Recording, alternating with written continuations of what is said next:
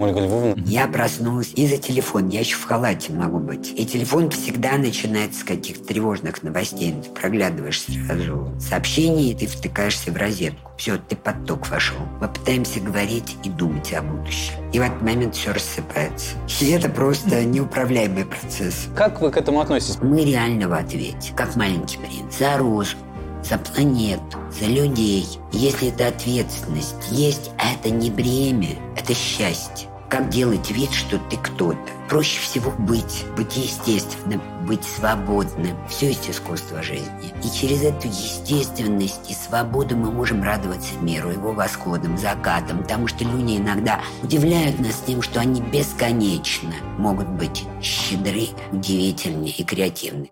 Как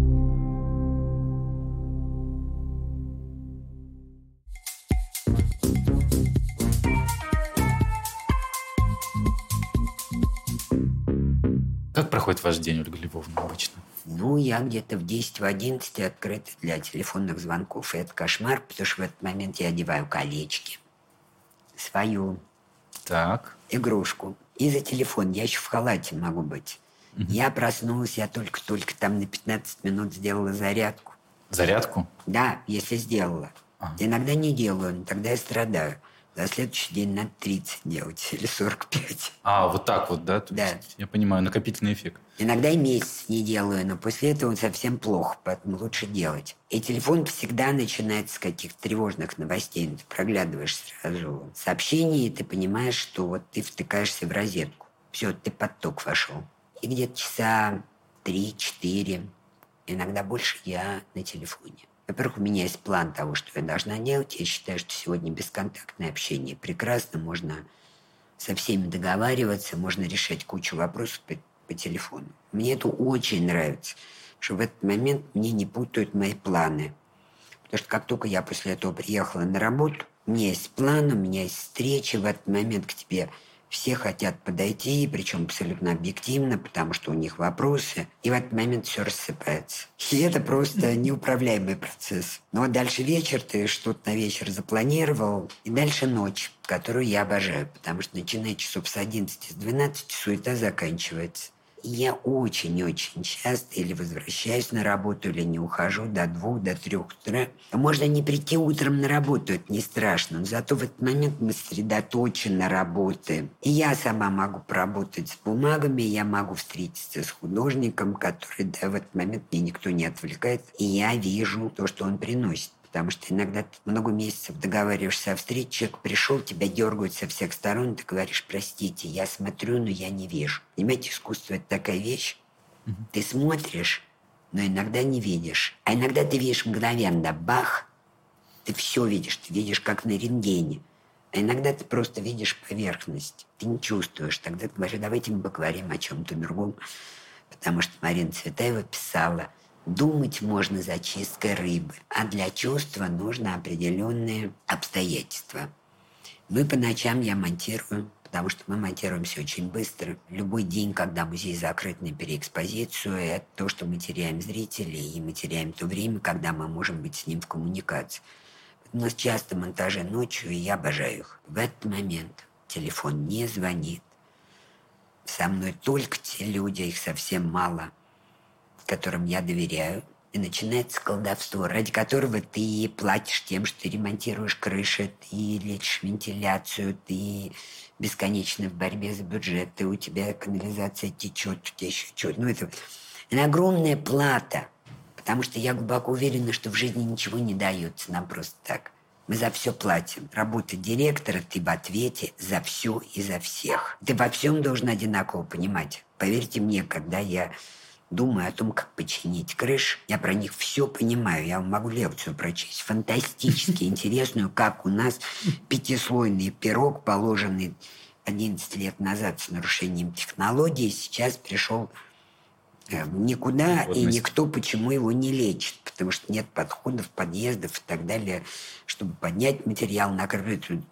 Это целый процесс. Ты в это во все должен вникнуть.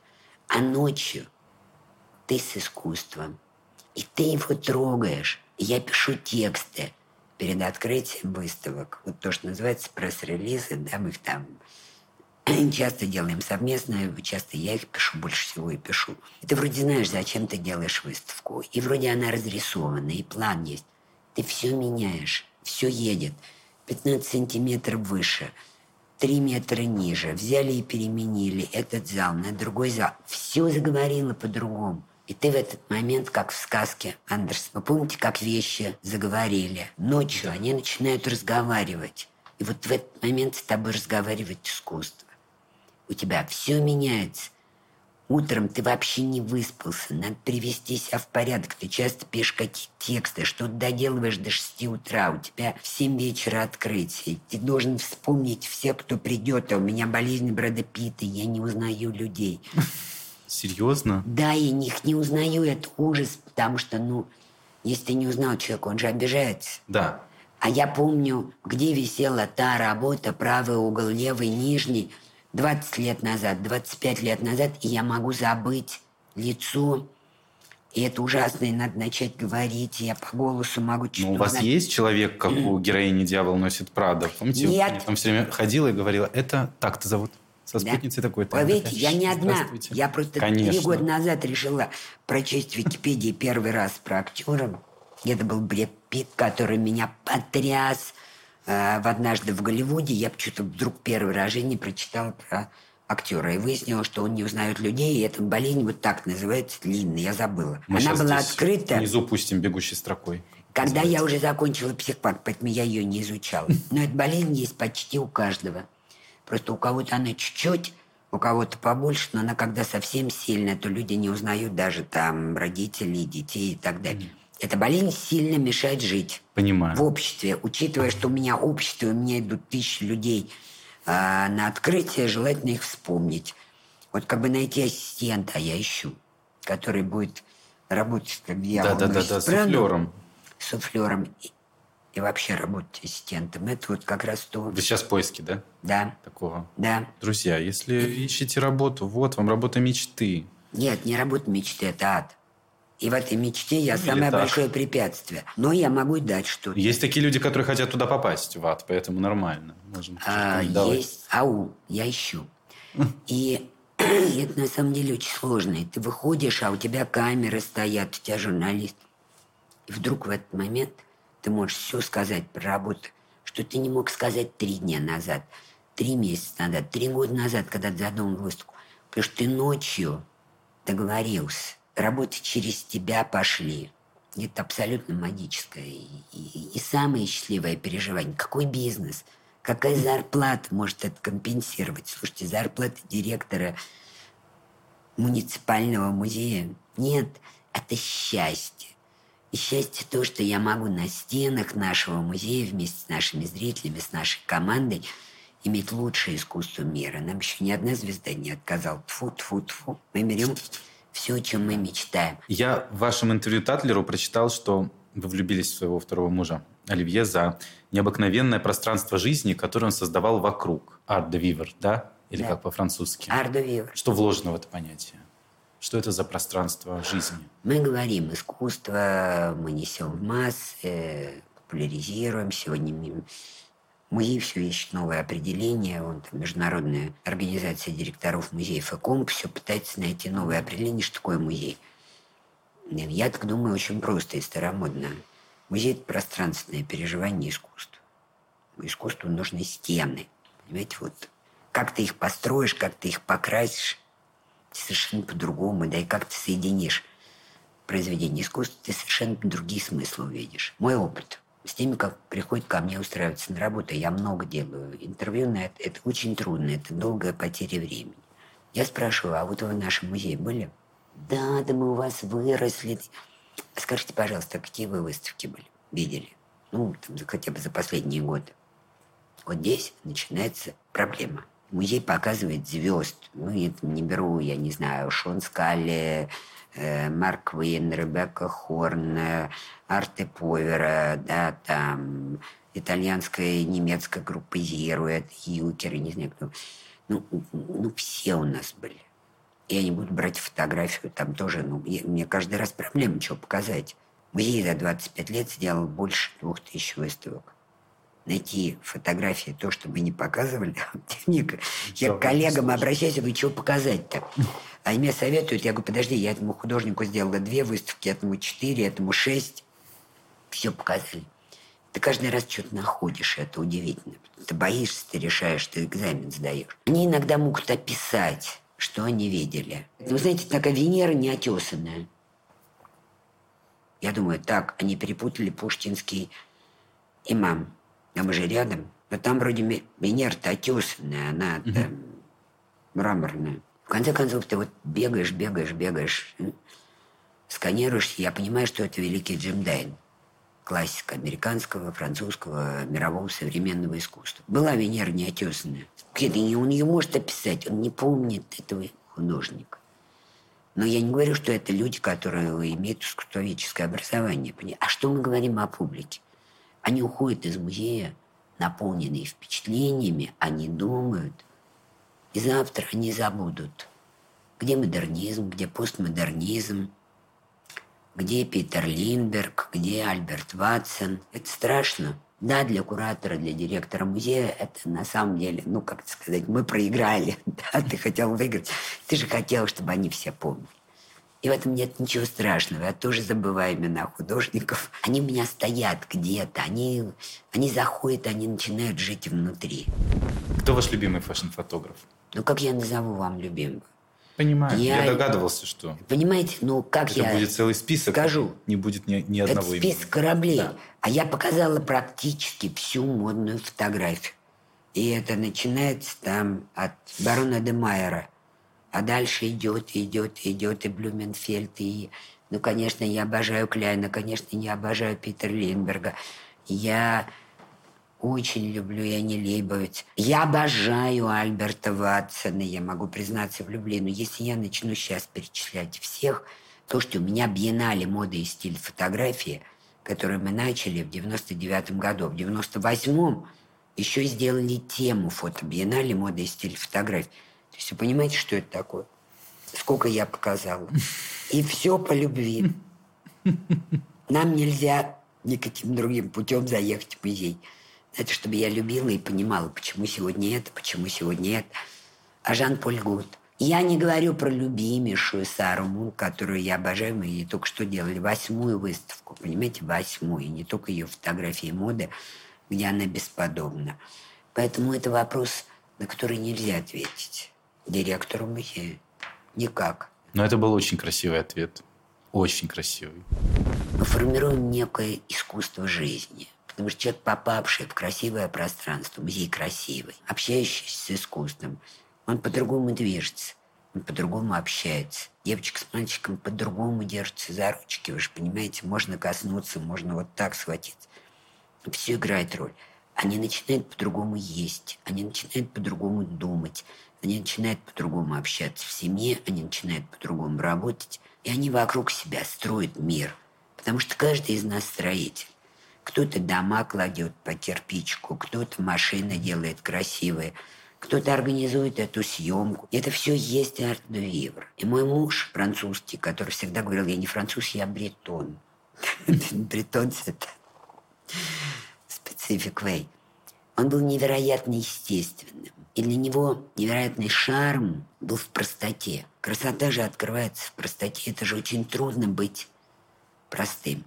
Поймите, простая линия и правильный крой гораздо сложнее, чем когда у тебя здесь пижмы и там фижмы, понимаете? И это было в пространстве. Это было в еде. Он гениально готовил. И это еще был дико красивый, дико прост. И я, конечно, люблю гастрономические какие-то там изыски, это бывает безумно сложно приготовлено, и ты просто думаешь, вау. Но я больше всего люблю простой, хороший продукт, который не испорчен готовкой. То, что мог сделать Оливье. Если он покупал мясо, да, это было супер мясо из одной бушери, которая существует с 1858 года. Если это зелень, то она с правильного да, рынка. Это так просто быть простым. Это так просто не стесняться, что у тебя любимый пиджак имеет дырку в кармане. Но любимый в нем есть шарм. Огромное количество вещей, которые мы вокруг себя огородим, как какие-то стереотипы, что нам нужно, как нужно себя вести, что нужно говорить, что нужно есть, как нужно выглядеть, как нужно делать вид. А зачем делать вид? Это требует огромной энергетики. Это же энергия. Как делать вид, что ты кто-то? Проще всего быть быть естественным, быть свободным. Ну и в целом в искусство жизни входит быть относительно порядочным. Мы не случайно любили больше всего с Оливье одну книгу. И в своем завещании он написал мне «Встретимся через сто лет на планете Маленького Принца». Но теперь уже через 92 с половиной года мы там встретимся. Да, если верить, что семь с половиной лет прошло. Потому что мы реально в ответе, как маленький принц, за розу, за планету, за людей. Если это ответственность есть, а это не бремя, это счастье. Два слова, которыми я определяю людей, которые мне особенно симпатичны, вызывают у меня особенное восхищение. Я говорю, нормальный живой. Огромное количество людей делают вид, что они живые. Я думаю, они мертвяки. Угу. Они потребляют, выделяют и даже размножаются.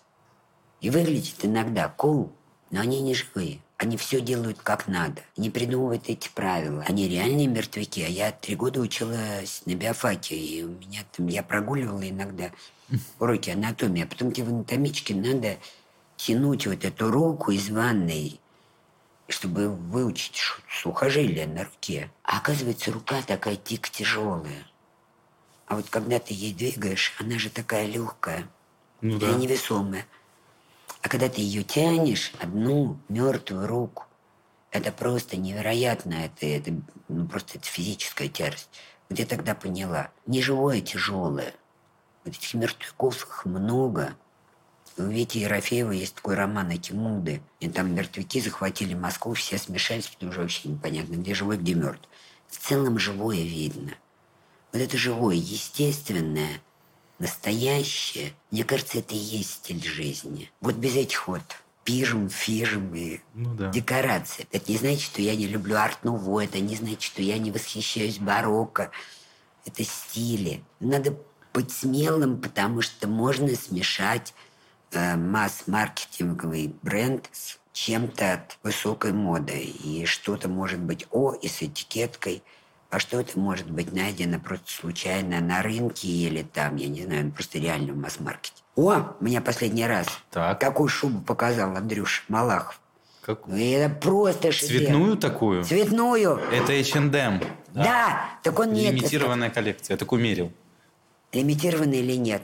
Да, да, да. А, такая черная, здесь фиолетовый с желтым. Да. Да, да, да, да. Он в Инстаграме, по-моему, в ней был. Да, и я хочу. Я говорю, Андрюш, хочу. Он говорит, подарить. Я говорю, не, я не могу, она тебе так хороша, но я хочу эту мужскую шубу огромного размера. Это я влюбилась просто. Да, классная. Очень. А где же купить? Вот в H&M они были перед Новым годом. А... Это была лимитированная коллекция, они только онлайн продавались. Я умру, я переверну свет, мне кто-нибудь ее найдет. Так, друзья, если вы знаете, где раздобыть эту шубу, или может быть... Я куплю, куплю, куплю. Да, или может быть вы приобрели ее, но поняли, что чуть-чуть не то пальто. И Большую мужскую меня это совершенно не смущает. Знаете, куда писать. Потому Все, что найдем. это дико весело. Найдем, найдем. Говорю вам точно. И я прям тут же, когда Андрюша явился на ужин, где мы его ждали с нетерпением, с букетами огромными мимозы, которая просто была частью этой шубы. Он пришел, это был просто человек-перформанс. Ардо Вивер. Это однажды прийти и посмеяться, что ты не в... Я не буду перечислять бренды, все, которые мы все уважаем. А ты в H&M. Ну и я, я люблю Зару. И не смущаюсь, и я много... А у Юникло? Юникло это супер. вообще супер, понимаете? Первый магазин, куда я иду в Париже. Кстати, знаю один, который отличается от всех остальных. Да. Он и в Японии другой, и у нас другой. А там прям вот обязательно чем-то раз-два и найдешь. И супер. Ты ходишь, и тебе говорят, ох, какой у вас плащ. Я говорю, да, Юникло. Я очень горжусь. Я как-то пришла в Юникло на пати Диор, прям такой большой, юбилейное, прям на Красной площади. И мне сотрудники Диора французского говорят, у вас вот винтаж коллекция какого, какого года? года? Ага. Я говорю, да вообще-то это Юникло. И говорят, о, ужас, бегите переодеваться. А я у них как раз год была амбассадором. Я говорю, не пойду, вы же говорите, что я так хорошо выгляжу. Вы скажите, что это винтаж. Эй, я же хорошо выгляжу, мне только что комплимент сделали. И мне самой хорошо, и жарко, а у меня такая юбка классная. Мне юбка до сих пор Юникло и лет 12 я в ней и на пляж, и на пать. Супер! Просто. Это не значит, что иногда не надо выйти в чем да.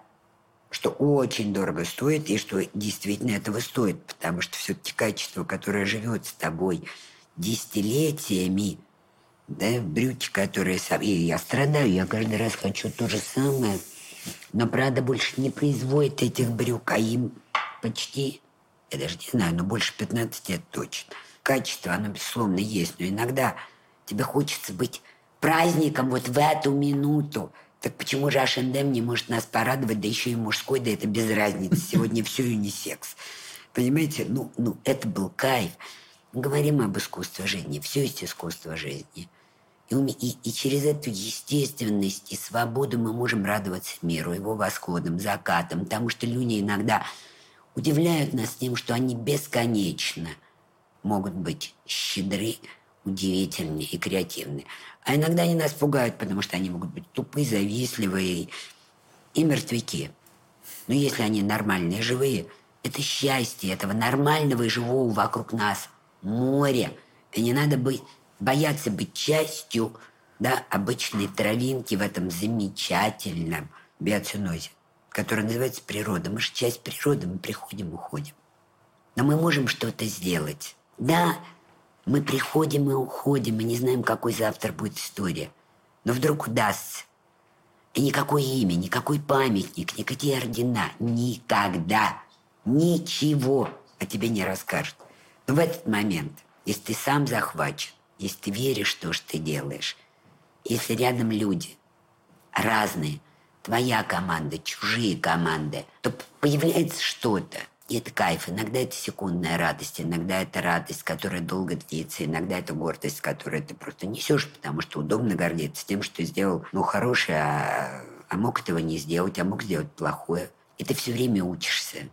Потому что люди, которых ты встречаешь, сериал, который ты вдруг стал смотреть по телевизору, что не модно, но сериал-то вот такой. Это и есть искусство Ардо Вивра куда входит все. Нельзя выделить, да, конкретно. Вот, вот только вот эти шоколадные конфеты. Боже, какие бывают шоколадные конфеты. А моя любимая конфаэль чего делает? А я недавно видела индивидуальный шоколад итальянца, который всю жизнь занимался не пойми чем. И у него был прям хороший бизнес, такой вот совсем прямо лимитированный визы выдавал. А он открыл гениальный ресторан, он, оказывается, в нем умер, умирал Просто жил где-то, а сейчас вдруг взял и раскрылся, как бутон, бах-бах. Просто гениальный ресторатор, гениальный повар. У меня муж мечтал написать книжку о кулинарии. Он даже купил мне колпак, но я тут вообще ни при чем. Это он готовил гениально. Я неплохо могу готовить, а он готовил гениально. И он дома строил гениально, и он цветы сажал гениально – и он не трогал натуру, да, вот я терпеть не могу эти подстриженные деревья, вот эти, так людей не надо стричь. И деревья тоже. Я люблю, когда они свободные, понимаете, вот это и есть Ардо-Вевр. Я не знаю, я ответила или нет. И музей – это Ардо-Вевр. Мы идем сквозь разные энергетические потоки.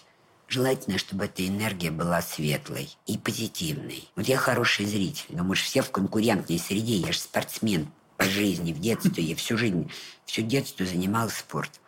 И я кричу все время, мы победим. А кого мы побеждаем? Сами себя. Никого больше. Это кайф. Но когда это становится общим делом для команды, а когда все растут на твоих глазах, и все расцветают, это колоссальная радость, и ты учишься от них. И это тоже колоссальная радость. Энергию дает искусство и общение, а что еще дает? Ну, любовь еще. Ну, это же часть общения, да, ну, конечно. Ну, часть, любовь да. это вообще, это если тебя послали. Вот я просила Господа, он мне послал мужа. Я ему благодарна. Вот эти вот уже два года карантина, это на самом деле выполнение мечты. Я почти 30 лет мечтала спать две недели в одной кровати. Причем мне было все равно в какой. В каком часовом поясе. Но только чтобы в одном, и чтобы в одной кровати. Ты все время перемещаешься. Это еще часть моей профессии. Я захожу в самолет, у меня есть летний черный шарф и зимний. Я надеваю, и я как птица в клетке. Я тут же засыпаю, потому что ты до утра доделывал дела в том месте, откуда ты летишь. Тебе надо просто хоть как-то выспаться. Ты просыпаешься, когда самолет приземляется, смотришь на свой шедоу, на свой график. И дальше ты на такси от одного места встречи до другого, тебе надо не забыть все, что ты решил, тут же передать так, чтобы это как-то сохранилось, и дальше ты улетаешь. И иногда ты пересекаешь две-три климатические зоны. И, соответственно, у тебя чемодан еще полный книг, полный досье.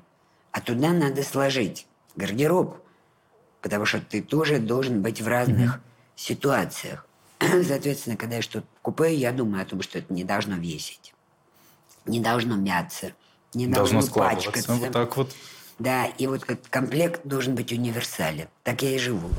Так пришли к формуле, что черный – это лучший цвет. Ну, к черному я пришла на самом деле в детстве. Надо понимать, что я школу закончила, когда здесь не то, что многие не родились, там родители многих не родились. Я закончила школу в 1970 году. И в это время была обязательно школьная форма, которую я до сих пор считаю шедевром. Просто вот это коричневое платье, белый воротничок. О, боже, у меня все детство был дезир иметь стоечку, да, вот мечта. Там некоторые имели стоечку, там еще могли быть кружевные mm-hmm. воротнички. И черный фартук. А у кого-то еще была плессированная юбочка на этом коричневом платье. Это вообще был просто предмет такой вот, ну, не белой, а черной зависти. В принципе, удачное решение было того, как дети могут и должны выглядеть в школе. Но у нас школа была математическая, и в школе была полная демократия. Мы могли ходить чем угодно. Я ходила в цветных колготах, которые мне мама из ГДР привозила, потому что мама была преподаватель немецкого, и там она обнаружила, что есть там цветные чулки, цветные колготы. Они у меня до сих пор есть. Я не все сносила. Я иногда ношу. Серьезно? Да. Я же маленькая, у меня вещи не вытираются. И, в принципе, довольно аккуратная. У нас дети ходили в джинсах, я не знаю, там девочки в джинсах. Это был вообще переворот сознания. Но мне понравилось залезть в мамин черный свитер. И была сначала коричневая юбка, потом черная. И так мне это понравилось. А потом мне мама еще сшила черное бархатное платье. Был такой бархат. Я его до сих пор обожаю. Такой ХБ бархат чудесный. Я вот из него не вылезала. Я три года ничего не покупала. Я только что из Парижа. Я все-таки честно, да, несмотря на карантин, а карантин это хорошо, потому что все пустое. Ну да. В магазинах никого, даже в фармасии никого. Думаю, ну это же патология, если женщина вообще ничего не хочет. Надо посмотреть. И я mm-hmm. думаю, вот если бы мне дали ну тысячу миллионов, я ничего не хочу. Все, что мне нравится, у меня уже есть а все остальное мне не нравится. Я говорю, это патология, она говорит, ну в целом, говорит, да, я все-таки купила один свитер, и не знаю даже где, но такой вот ядрено желтый, что даже просто птенцы и мимозы не сравнятся. Мне кажется, он в Инстаграме у вас есть. Нет, я его не одевала, я его только а. что привезла. Я его, наверное, никогда не одену. Это была дань за то, что, ну, как это называется, у меня депрессия от того, что я ничего не хочу. Женщина же когда покупает? Она покупает в основном не потому, что ей нужно.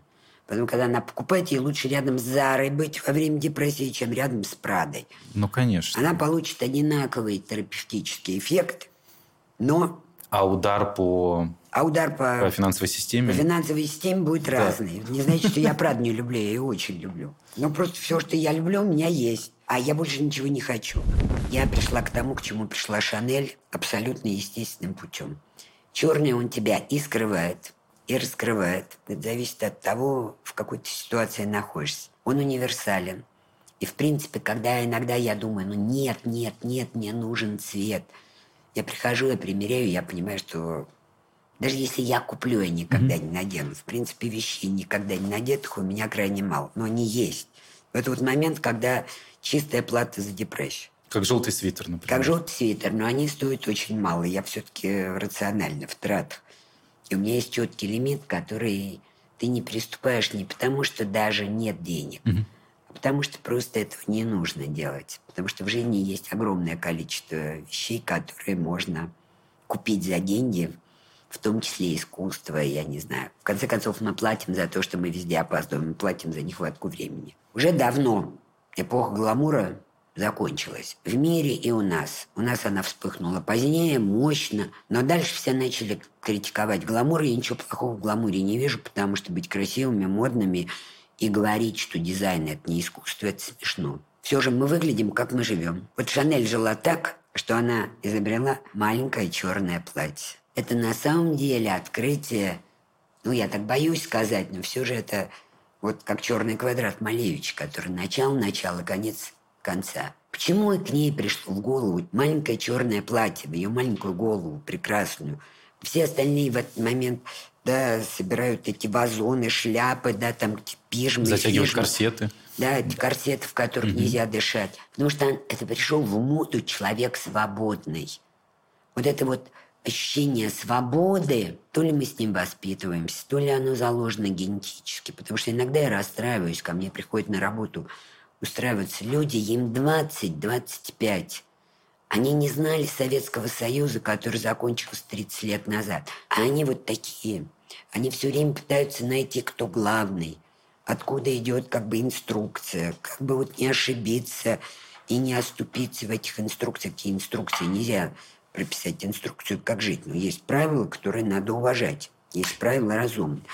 Поэтому мы выглядим, как мы живем. Тренд времени – это то, что быть модными, сильными – это модно. И мы выглядим, как мы живем. На это не влияет ни возраст, ни материальный достаток. И мне кажется, что мы разговариваем с этой нашей публикой классной. Как не знаете, как приходят, когда подростки, они так оглядываются. Они явно первый раз вообще в музее. Они mm-hmm. так вот с осторожностью. Ты видишь, как они до третьего этажа долетают, и там они уже резвятся. Мне говорят, они у вас тикточатся. Я говорю, да. да? Да. И вот, и инстаграмец. Так кто мешает им это делать в других музеях? Сегодня везде можно снимать. Раньше, знаете, как пришел в музей, а там везде фотоаппарат. Да все перечеркнуто, ничего нельзя. А сегодня все можно. Везде можно. Мы проанализировали вот на «Тень души» на сложнейшие выставки, построенные там по главам, достаточно, в общем, ну, это все-таки трагедия того, что было локдаун, смерть, страшная эпидемия, которая не закончена. И мы проанализировали сотни тысяч контентов, которые генерят наши пользователи. А мы по понедельникам э, ставим фотографии наших зрителей. Боже, они гениальные! Я не знаю, где сегодня профессиональный фотограф так снимет публику. У нас там бывает на вернисаж фотограф. Mm-hmm. Близко ничего нет. Это просто классные фотографии творчески классные, как поставлены, как сломлен момент и так далее. И что мы увидели? ТикТок вот какой умный. Оказалось, что все, что они делают, это абсолютно идеально и тончайшим образом передает эмоциональную атмосферу произведения, где они тиктокились. Вот они у самолета, вау! Угу. У Тима Парчикова они, да, это так и работа называется, седу кей супер. То есть, на самом деле, да, седа это плохо, это тяжело, это, ну, депрессия. Ок, договорились, супер взлет какой-то. Они в комнате тревога, где была совершенно замечательная инсталляция таких ковидных графиков, которая была как горы, и слово «тревога» написано сегодня классиком уже Андреем Филипповым. Вот там мы чувствовали тревогу. У Парчикова саспенс. Саспенс – это не тревога, а тревога – это тревога. Понятно, что там, где были маски и все, что было вот э, мультимедиа, электробучка, там была другая реакция. Она была скорее вау, да, потому что маски – это маски, даже если это маски такие были с идеей все-таки, это рефлективная вещь. Что я могу сказать? Они тончайшим образом – с помощью языка своего тела передают свои переживания. Мне извините, немногие статьи критиков, как сегодня где печатать-то? У нас три печатных органа осталось для культуры. И немногие видят так тонко, как зрители, которые в своем контенте, который они порождают, и которые они, они же генерят сарафанное радио. Ты людей не обманешь. Ты можешь сколько угодно думать, что ты умнее всех, ты сноб, да, вот тебя все не понимают, и мы играем в сказку «Король-то голый», да, знаменитая сказка. Нет, публика чувствует, и она выбирает. Для меня огромная радость, что нас выбирает это самое поколение. Next, а я за ним слежу. И они ходят прям, знаете, за ручку. И целуются иногда.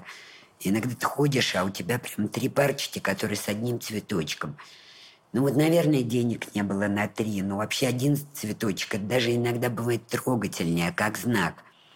А я же бываю во всех крупнейших музеях мира. Понимаете? Я не видела такого.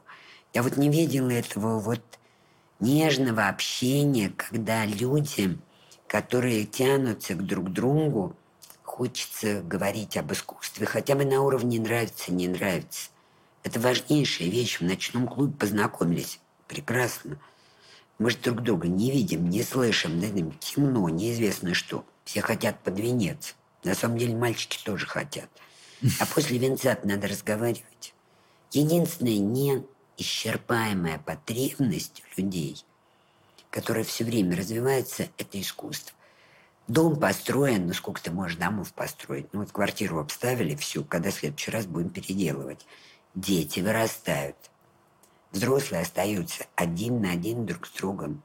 Если их не связывать что-то, что дает им общее развитие, а общее развитие – это искусство, оно нас меняет. Я считаю, что мне так повезло, ну как повезло, я сама все-таки тоже думала, что я работаю с этим искусством каждый день. Коллекционеры покупают. Коллекционер – это главный человек после художника. Он говорит, Париж кричит, русские взяли Париж. Это была коллекция Щукина в Париже и коллекция Морозова. А искусство – это французское. Но наши коллекционеры, Щукин и Морозов, покупали его тогда, когда французская воспитанная, салонная публика не видела ни Ван Гога, ни Матисса, ничего и русские взяли город. Поэтому умение выбрать, а коллекционер выбирает, это очень важно. Вообще коллекционеры – это основа, да, и музеев. Но если мы говорим о крупнейших музеях, они основаны коллекционерами. Государственные музеи появляются позже. Но коллекционер сколько может купить, сколько может увидеть. А я директор музея. Мы то одну выставку делаем, то другую ты все время говоришь с разным искусством. И каждый поход, каждый проект – это ну, просто путешествие в неизведанное. У вас э, есть э, ТикТок, скачано приложение в телефоне? Смотрите? Ой, мне кажется, поставили ТикТок. И пару раз я в него попала. Я даже не знаю как. По ошибке. Ну, как-то попала. Промах? И это оказалось настолько увлекательным. Что невозможно потом выйти. Да. Я удалил, и, поэтому. И поэтому я поняла, что так я туда случайно попал, я лучше не буду смотреть, как я туда зашла. И ну, когда по делу я анализирую контент наших пользователей, вот там я обязана смотреть, и это вообще прекрасно. Кроме того, наша молодая команда дивная, она продуцирует тиктоки. И у них прямо сейчас пошел такой рост, вот. И это здорово получается. И я знаю, что это правильно. Потому что я люблю язык тела. Я все-таки в детстве занималась спортом, я занималась балетом. Я обожаю, я больше всего в жизни люблю кино и танцевать. Это две главные опции. А поэтому язык тела, он важен. А там еще тикток с словами умными, потрясающими. Я попал на какой-то интеллектуальный тикток. Я не знаю, да, это вам мне. прям повезло. А это мне кто-то подсунул. Там же мне алгоритм иногда такой подсовывает. Я думаю, ну, господи, ну что ж ты такая неумная нейронная сеть. Что ты мне даешь? Это мне не интересно. А вот ТикТок они мне умный подсунули. Но я поняла, что это как сериалы. Я человек страстный, если я попадаю на сериал, все. Я не сплю день, два, три. Я в этот момент семечки грызу. Бесконечно. Просто как мышь или как белка. Хочу поговорить о мультимедиа арт-музее. Да, наконец. Как мультимедиа арт-музею удалось стать такой меккой и центром притяжения для модников, для очень свободных людей, для зумеров. Там можно встретить невероятное количество стильных людей, именно стильных. Не те, которые пытаются не wannabes, а по-настоящему стильных людей. Потому что я был там летом, бренд Uniqlo э, устраивал там мероприятие, я был спикером, и я обратил внимание на то, какая собирается аудитория в зале.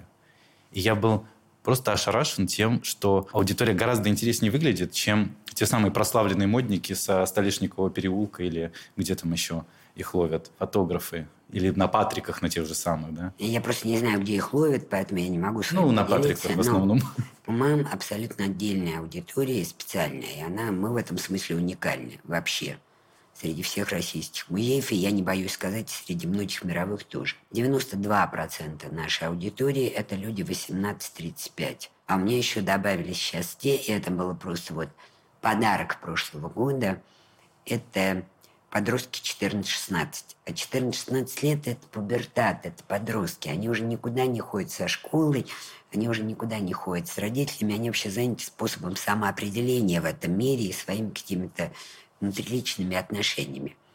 И они пошли к нам в музей. Вот на 2300 метров к тебе приходит 3600, 3800, 4000 человек. Понимаете, что официальная статистика посещения музея, вот эти общие цифры, в принципе ничего нам не дает. Потому что когда у тебя сотни тысяч, такие музеи у нас есть большие наши, классические музеи, метров, и наш музей, а мы почти как бы там подходим, у нас бывает год, когда мы там четвертый, пятый в рейтинге по посещаемости, то это две большие разницы. Так говорили на Украине в Советском Союзе. Да, вот две большие разницы. И вот это понятие того, сколько у тебя людей на метр квадратный, какая у тебя публика. Публика любая важна. Любая. И пожилая, и дети. В Дарвинском музее куча детей. Я обожаю Дарвинский музей. Ну, я все-таки не случайно три года на биофаке учился. Чудесный музей. Но там в основном дети. Есть наши музеи, наше национальное достояние. Ты приходишь, там пожилая публика. Я захожу лекцию читать с прохода, где люди выходят. И думаю, господи, я даже немножко встревожен. Я там Почему? самая молодая, понимаете? Но ведь это чудесно, что люди пришли в музей. Это замечательно, потому что им есть куда выйти, им есть о чем подумать. Но я люблю это поколение Next, и оно все время меняется. И для меня огромная радость, что мы говорим с ним на одном языке. Это на самом деле самый большой подарок. В этом году мам 25 лет. И когда я наблюдаю за публикой, а я часто читаю сама лекции, я обожаю водить, показывать группам, кому-то из друзей. Я детям сдаю экзамен. Понимаете, вот мы открыли биеннале искусства будущего сейчас. Я сама довольна. Я до такой степени сама довольна бываю крайне редко. Самый большой критик по отношению к тому, что мы делаем, это я сама. Я почти пять лет готовилась. Я видела, что это искусство будущего приходит, потому что искусство всегда апроприировало новые технологии. Мы начинали с как дом фотографий. И сегодня никому не надо доказывать то, что мы доказывали 25 лет назад, тезис Родченко, что фотография – это искусство. Фотография в 1839 году – это технология. И сегодня это не просто муза. И сегодня все остальные музы растолкала. Посмотрите, мы общаемся с картинками больше, чем вот фотография и музыка. Все, два языка. Она же великая, русская и вся мировая литература. Мы сегодня мычим в формате Твиттер, а так никто не учит. Ни журналистов, ни искусствоведов говорить. А это новый способ общения. И это на самом деле очень сложно, если быть умным, да? а не просто вау. Но так меняется мир. Так вот, эта новая технология породила музу, которая растолкала всех хочу на зумерах еще остановиться и э, спросить у вас, а чем еще они вас так привлекают? Потому что у меня есть полное ощущение, что вы их понимаете практически как их ровесница. Во-первых, они меня учат пользоваться гаджетами. А гаджет – это великая сила. Я там боюсь э, на iPad или на телефоне лишний там раз пальцем не туда провести, а там, оказывается, есть диагональ, вертикаль, какая-то интуитивная логика. Угу. Я безумно боюсь. Я в матшколе видела компьютер. У нас компьютер занимал этаж школы. Нет, не полкомнаты. Угу. А вам трудно представить. Этаж. И были перфокарты. Это было единственное, где я справлялась с помощью мальчиков. И мне кажется, что я должна понять, а чего же там в этом телефоне, внутри, как там все работает, что такое плата. Я до сих пор не понимаю, что такое браузер. Мне, мне стыдно признаться. Они свободны. И они меня учат, как можно трансформировать имидж, как можно легко найти информацию. Вообще, когда мне надо найти информацию, во-первых, они мне ее несут, а во-вторых, они меня учат ее искать. Самое главное – это их отношение к реальности. Оно иногда меня восхищает, а иногда ставит в тупик. Они все заточены, если девочки. Мы можем бороться с феминизмом, не бороться. Я думаю, что если бы я родилась в Америке или во Франции, понимаете, во Франции 60 лет назад женщина должна была спрашивать, можно ли ей идти на работу. И даже если она приходила в брачный союз с большим капиталом, она спрашивала, можно ли подписать чек. Надо было согласен. А там избирательные права женщины получили в мире-то не как мы в семнадцатом году, благодаря Октябрьской революции. Вполне возможно, что я как бы так или иначе отставил бы права женщин. Но они вот четко понимают личное пространство. Для них мету безумно важно. У них совершенно другое отношение к гендерам. Мне никогда не мешало, что я девочка. Мне всегда нравилось. Я могу открыть секрет. Я больше всего в жизни люблю кино. Я в кино живу. Я смеюсь, я плачу. я думаю. Я, если не смотрю кино ночью, я не могу заснуть, потому что вот от этого дикого, да, энергетического... Что сегодня смотрели? Сегодня я еще не смотрела. Ну, в смысле, вчера. Вчера я смотрела не кино. Я смотрю документальный сериал. И не боюсь его а, просто пропагандировать везде. Это мой любимый канал РБК. Я не знаю, сколько у него аудитория, но я точно его фанат. Кроме того, что там есть аналитические программы чудесные, там есть гениальные интервью с умными людьми, там есть чудесная программа «Тренды», которая рассказывает о новых технологиях. Но там есть сейчас сериал. Он называется «Спасти бизнес». Некий Маркус Лимонис из Чикаго. От 77 серий. 77 серий. Но я посмотрел, наверное, уже около 45-50. Он вкладывает свои деньги и спасает малый и средний бизнес в Америке и создает рабочие места. Идеология простая. Я люблю американскую производство, я хочу угу. создавать рабочие места, но я никому ничего не дарю. И не надо мне рассказывать, что вот творчество, оно только в искусстве. Нет, оно вот в жизни и в бизнесе. Я столько выучила. Я смотрю, как вот просто это лучшая аналитика для меня. Это такая тренировка ума. Я закончила факультет психологии с красным дипломом. Я хороший психолог. Я каждый день читаю управленческую литературу. Я нигде не видела больше вот практических советов, которые меняют меня. я надеюсь, что я меняюсь. Вот это все я вижу в программе «Спасти бизнес». Дальше нужно да, дать контакт компании э, с теми, кто будет это потреблять, и он всегда исходит из того, а что делать, и, и как еще создать историю, потому что людям нужна история.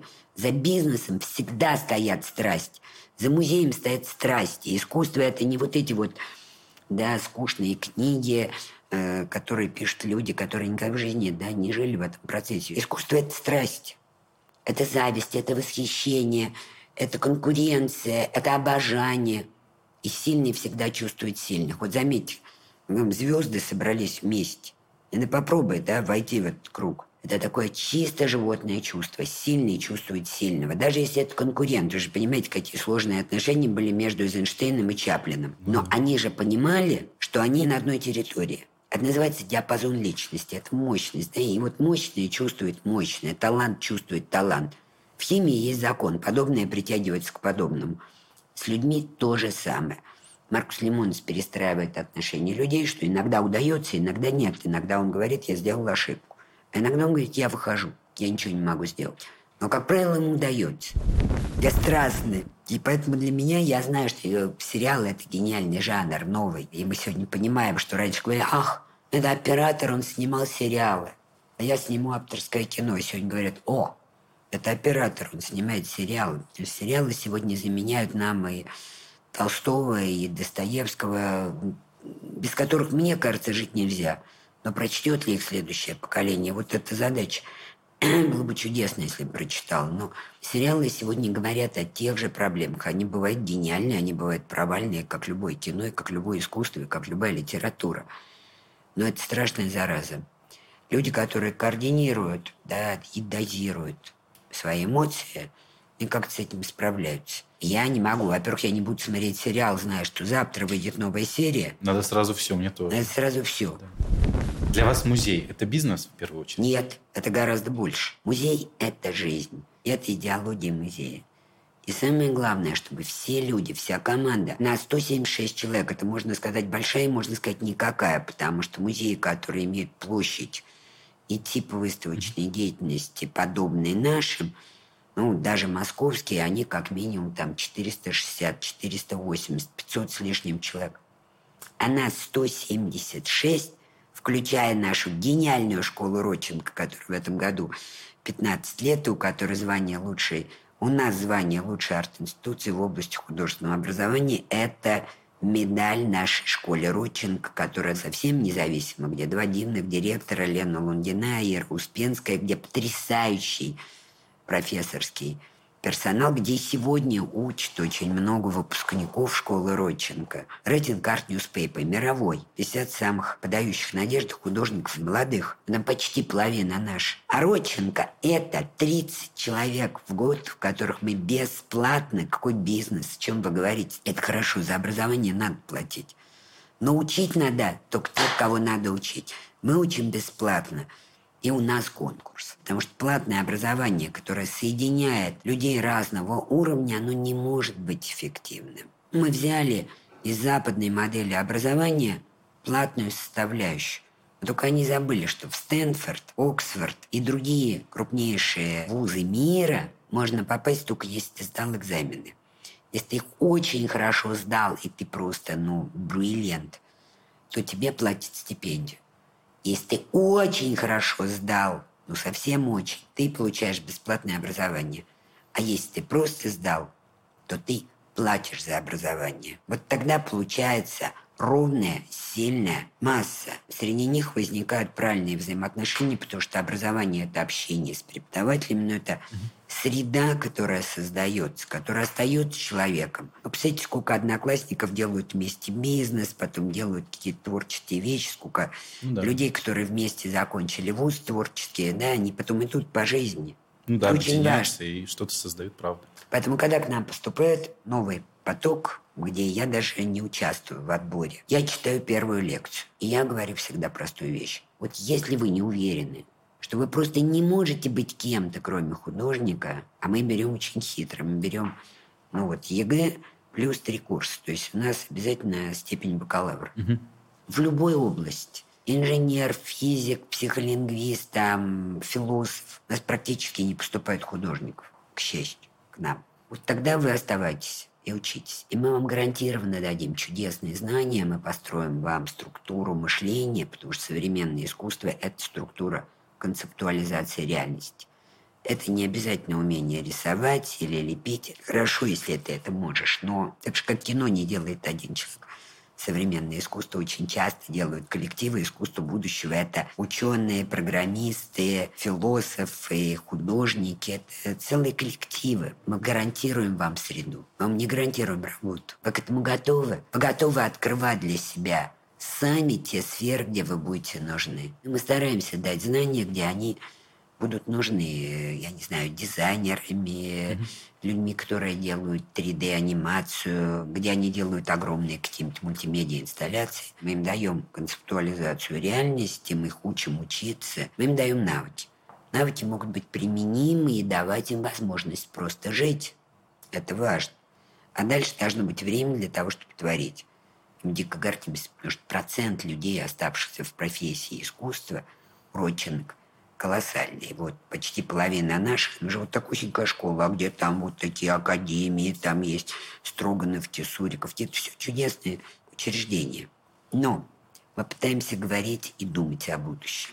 Поэтому наши выпускники делают искусство будущего. Вот у нас из 60 проектов э, на биеннале 23 это мировые звезды, 20 это выпускники Родченко, ну и все остальное со всей страны. Хочу обратиться к нашим зрителям. Если вы на распутье и как раз думали, куда бы пойти учиться, вот вам чудесный вариант, собственно говоря, куда. Куда, но с конкурсом. И к нам куда, приезжают со всей России. Там есть творческий конкурс, там есть да. собеседование. И, мне, и вот так же я и на работу беру, понимаете? И, и, и мне кажется, это правильно. Я руководитель. Я создала своими ручками 25 лет назад этот музей – что бы делал музей без команды? Эта команда собирается по крошечкам, но у меня очень небольшая текучесть кадров. Ну, потому что я помню книжку «Любимый маленького принца», мы в ответе за всех, кого мы приручили. И даже я иногда не права, надо менять чаще. Мне всегда трудно морально расстаться с человеком. Даже я вижу, что вот ну, ты учишь, учишь, ты предупреждаешь, а он тянет, ну, не очень. Каждый человек может себя найти. Главное, чтобы он нашел место, где mm-hmm. он нужен. Иногда человек не тянет, а ты годами тянешь, чтобы с ним расстаться. Я очень мало людей попросила уйти из музея. Это, можно сказать, вот меньше, чем пальцев на руке. Поэтому у меня есть люди, которые в музее 25 лет. А как вы делаете выбор? По письменным досье. Иногда ты ошибаешься. И иногда просто ну, не сходится менталитет. Такое бывает тоже, не надо этого бояться. Но я теперь делаю письменное досье. Для меня очень важен... Э, это не экзамен. Я просто хочу видеть письменную речь. Потому что есть огромное количество факторов в новом поколении, которые меня восхищают. И есть то, что меня ужасает. Что, например? Это отсутствие умения строить планы. Моя гениальная учительница литературы Рензельна Окунь, которой я ну, всем обязана. Мы писали планы, угу. мы просто каждый урок. Мы «Войну и мир» два года изучали, я ее почти наизусть знала. Мы строили планы, да, потому как развивается характер каждого героя, что там с общественными событиями происходит и так далее, и так далее. А дальше она учила как. Собственно, она научила меня анализировать искусство. Потому что искусство – символический объект. Но если ты не умеешь считать в нем о чем и как, искусство с тобой не заговорит. Это только символический объект. Один смотрит на Мону Лизу Леонардо да Винчи, вообще ничего не видит, или какая-то женщина не очень молодая, непонятно, то ли она ухмыляется, то ли улыбается, а другой видит небо в алмазах и шедевры великий. Искусство просто заставляет нас актуализировать то, что мы иногда даже сами не знаем. Но вот что у нас есть, то мы и видим в искусстве. Это все-таки зеркало. Зеркало жизни и зеркало каждого из нас. Да? И, и это повод для коммуникации. Общаясь с искусством, мы общаемся сами с собой, что вообще говоря важно. Человеку важно знать себя. И искусство помогает в этом иногда больше, чем психология. Это говорит психолог по образованию. Да простят меня мои коллеги. Понимаю. Но мы, говоря про искусство, мы так много проблем затрагиваем. И социальных, и, и история, и человеческие взаимоотношения, и мифы, и архетипы, которые через нас проходят, пока мы люди, мы еще не изменились. Да, вот мы homo sapiens пока не подвергнуты цивилизационным изменениям. Может быть, это завтра придет, потому что наука туда идет тоже. И жизнь всегда права. Я исхожу из того, что будущее интересно. Интереснее, чем настоящее. Если мы не смотрим на будущее, это вот как нам не дано предугадать, что на, как наше слово отзовется. В принципе, мне кажется, это умно, если каждый из нас будет думать, как наше слово отзовется. Я думаю, как отзовется каждая выставка. Иногда тебе удается лучше попасть прямо вот в сердце и в голову. Да, мы же идем в два угу. органа, в сердце и в голову. Иногда чуть хуже, иногда сложнее коммуникацию сделать. Иногда она просто получается, а ты не ждал. Так, успешно. Но ты все-таки думаешь, у тебя есть dreams, ты ищешь solutions, но ты же должен свою dreams отнести с тем, кому ты обращаешься. Это вот то, что спасти бизнес. Для кого? Когда наша команда молодая, вот как раз социальные сети, наши медиаторы, это чудесная, гениальная молодая команда. Я их все время учу. Вы будете читать то, что вы написали. Просто представьте себе, у вас идет лента. Вы в непрерывной конкуренции не за 15 минут внимания, как говорил Орхол, а за 3 секунды, да. за 2 секунды внимания. Представьте себе то, что вы вот здесь сняли, написали. Это кому-то будет интересно или нет? Вы знаете, они невероятно быстро прогрессируют. Но письменная речь показывает, как человек умеет структурировать реальность структурировать задачи, как он может делать анализ, все-таки умение анализировать искусство. Мы все-таки музей, мы должны говорить на человеческом языке. Я знаю профессиональный жаргон искусствоведов. Знаю, но все, что есть профессиональный жаргон юридический или искусствоведческий, если ты хорошо знаешь и понимаешь, можно сказать человеческими словами. Но аналитика должна быть, поэтому я делаю А. Письменный экзамен, Б но, безусловно, мы встречаемся, я как-то пытаюсь понять мотивацию, и вы иногда неизбежны ошибки, а иногда неизбежна такая радость. У меня же ребята сами друг друга ищут. Это хорошая команда. Я говорю, ребят, ищите тех, кто вам интересен. Я последняя инстанция в этой цепочке. Есть э, такой слушок, что вы рекомендуете своим сотрудникам почаще заниматься любовью, чтобы у них не были серые изможденные лица. Это правда? Нет. Я им говорю, просто будьте счастливыми. Это неправда. Это слух. Будьте счастливыми. У нас рождаются дети в огромном количестве. В стране демографический кризис, а у нас огромное количество детей. Ну и вообще я считаю, что быть влюбленным – это нормальное состояние. Но вот как бы Работа, работа. Я говорю, ребята, мы дом, мы, можно сказать, близкие люди, но мы не женимся. Но каждый из вас обязательно должен иметь самые разные увлечения, и, и безусловно, любовь – это, ну, любовь вообще людей делает светящимися, они это свет на других. Да, но счастье, оно заразительно. Поэтому, когда сотрудники счастливы, конечно же, счастливы все, и я в том числе. Это страшная трагедия, когда ты любишь выставки – они там отстояли месяц, два, три, и надо делать перемонтаж. Искусство будущего биеннале, которое получилось так, что я просто сама не верю. Но то, что накануне все могло не открыться, потому что новые неоновые лампы, которые мы купили, светились не там, где надо, потому что теперь дизайн этих ламп только китайский, они светят сверху, а там как раз не должно было светиться. Угу. И моя техническая команда гениальная, у нас все гениальные. Техническая команда говорит, мы сейчас аэрозолем из баллончиков все закрасим, а он воняет. И мы пробуем, и все хорошо. А это пятница ночь, суббота гонит за аэрозольчиком, но у меня лампа не светит. Они тоже синие. Предыдущие купленные, я не знаю сколько, 12 лет назад светит, а новые не светят. Они не дают мне да, проявления вот этого mm ультрафиолет, который мне надо проявить на фразах из будущего. Он же гениальный еще. Фраза о будущем от Иоанна Златоуста до Цоя. А сверху неон, который рассказывает о том, что о будущем сказала нейросеть Балабоба, Яндексовская. Понимаете?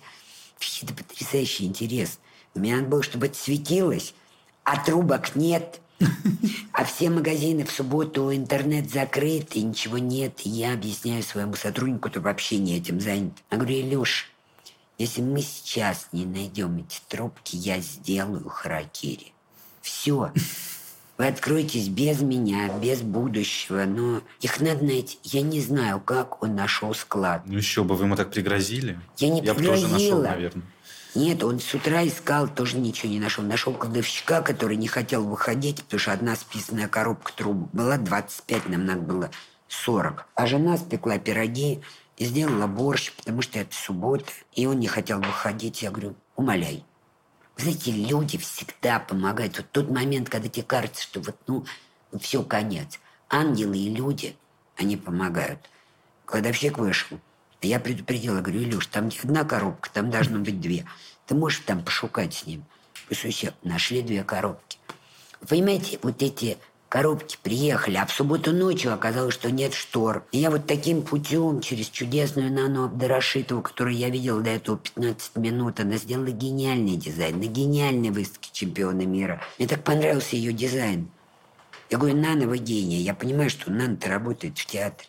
Я в 12 ночи в субботу ей звоню. Говорю, Нана, у нас человек, который штор шьет с гипертоническим кризисом. У нас один штор нет. А вы знаете, что такое штор, 11 штор? Три с половиной метра высотой, четыре с половиной метра шириной, да еще двуслойные, да еще белые, черные, да еще звуконепроницаемые.